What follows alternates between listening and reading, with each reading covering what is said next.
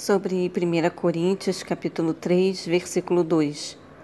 O que vos dei para beber foi leite e não alimento sólido, pois não podíeis recebê-lo, nem ainda agora podeis.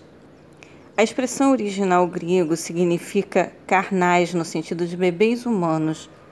Quando conhecemos a Cristo como nosso Salvador e Senhor, passamos a ser orientados pelo Espírito Santo, que começa a nos alimentar com leite termo que no original identifica todo o desígnio básico de Deus, ministrado de forma didática e progressiva, até que possamos compreender, ingerir princípios mais complexos e de alta doação pessoal ao Senhor e aos nossos semelhantes. Atos 20, versículo 27, Hebreus 5, do versículo 12 a 14 e capítulo 6, versículo 1. Versículo 5. Quem é, portanto, Apolo? E quem é Paulo? Servos por intermédio dos quais viestes a crer, e isto conforme o ministério que o Senhor concedeu a cada um. Todo ministro da palavra deve ser diaconói, ou seja, servo. Essa expressão no original grego transmite a ideia de pessoas tão humildes que em si mesmas não têm qualquer poder ou mensagem e apenas estão a serviço do seu Senhor. Versículo 9: Porquanto nós somos colaboradores de Deus, vós sois a lavoura de Deus e edifício de Deus. Paulo tinha um chamado divino para pregar o Evangelho onde ainda não havia sido pregado. Atos 18, do versículo 4 ao 11. Apolo tinha o dom de mestre, gostava de ensinar os membros de uma igreja já implantada, normalmente edificando os novos convertidos que Deus convocava à salvação por meio da pregação pioneira de Paulo. As duas funções têm igual importância e são complementares para o cumprimento da vontade de Deus. O prêmio, salário ou recompensa não depende do êxito, do número de salvos ou igrejas plantadas, mas do trabalho realizado com sinceridade e espírito de adoração ao Senhor. Os crentes são o campo agrícola de Deus e o grego é enfático ao repetir que Deus é dono tanto da lavoura quanto do edifício, nos quais Paulo, Apolo, Pedro e tantos outros discípulos foram trabalhadores dedicados. Versículo 12. Se alguma pessoa edifica sobre esse alicerce utilizando ouro, prata, pedras preciosas, madeira, feno ou palha, o ouro, a prata e vários tipos de pedras preciosas, como mármore, foram usados na construção dos templos, enquanto a madeira, feno e palha eram destinados às casas sem grande valor. O primeiro grupo representa o trabalho precioso e aceito por Deus como oferta suave e agradável que suportará os testes do juízo divino. Simbolizam a doutrina e a vida cristã puras e saudáveis. O segundo grupo significa o trabalho realizado sem sinceridade e pureza de coração, apenas como uma atividade profissional, sem qualquer compromisso ético e moral com Deus e com as pessoas. Simboliza doutrina e vida cristã insípidas e distantes dos princípios básicos da palavra de Deus. Versículo 13.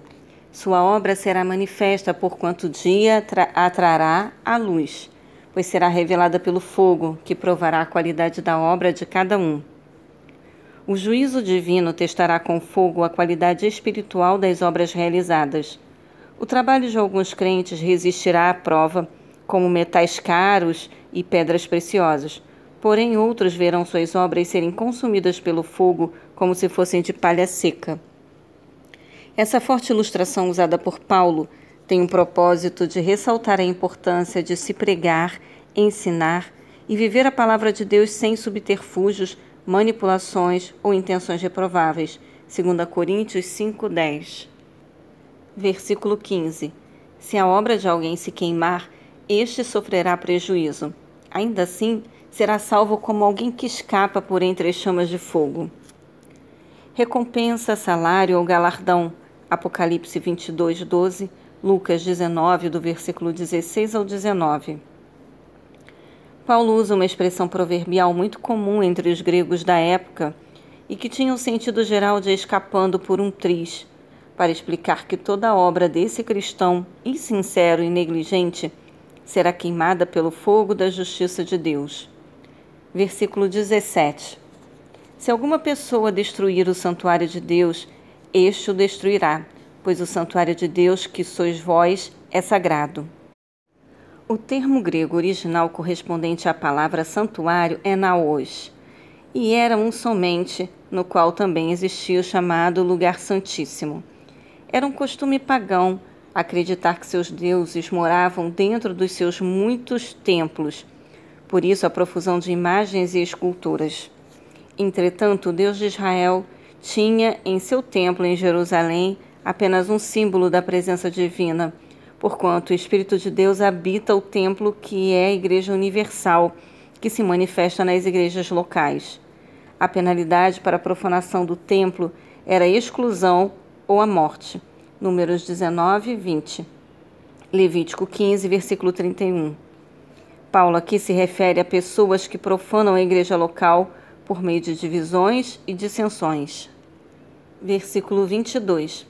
Seja Paulo, seja Apolo, seja Pedro, seja o mundo todo, a vida, a morte, assim como o presente ou o futuro, tudo que existe é vosso.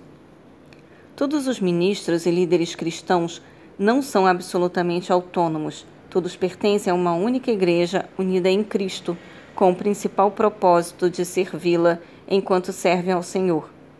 Nenhum grupo cristão pode considerar-se dono exclusivo de um determinado líder, nem tampouco qualquer líder pode atrever-se a ser dono da igreja ou de seus membros. O mundo, em grego cosmos, ou seja, o universo físico, incluindo todo o verdadeiro e saudável conhecimento secular, pertence aos crentes. Capítulo 15, do versículo 54 ao 57. Versículo 23 e vós sois de Cristo, e Cristo de Deus. Paulo explica essa relação de propriedade, destacando que os crentes estão unidos a Cristo e pertencem a Ele. Cristo está unido a Deus, o Pai, João 10, 30, e com Deus, o Espírito Santo, 2 Coríntios 13, 14. De maneira que, semelhantemente, todos os cristãos sinceros estão em união com os verdadeiros líderes espirituais da Igreja e com Cristo que por sua vez está em união com as demais pessoas da Trindade. Cristo é igual a Deus, mas como filho e homem é perfeitamente submisso ao Pai.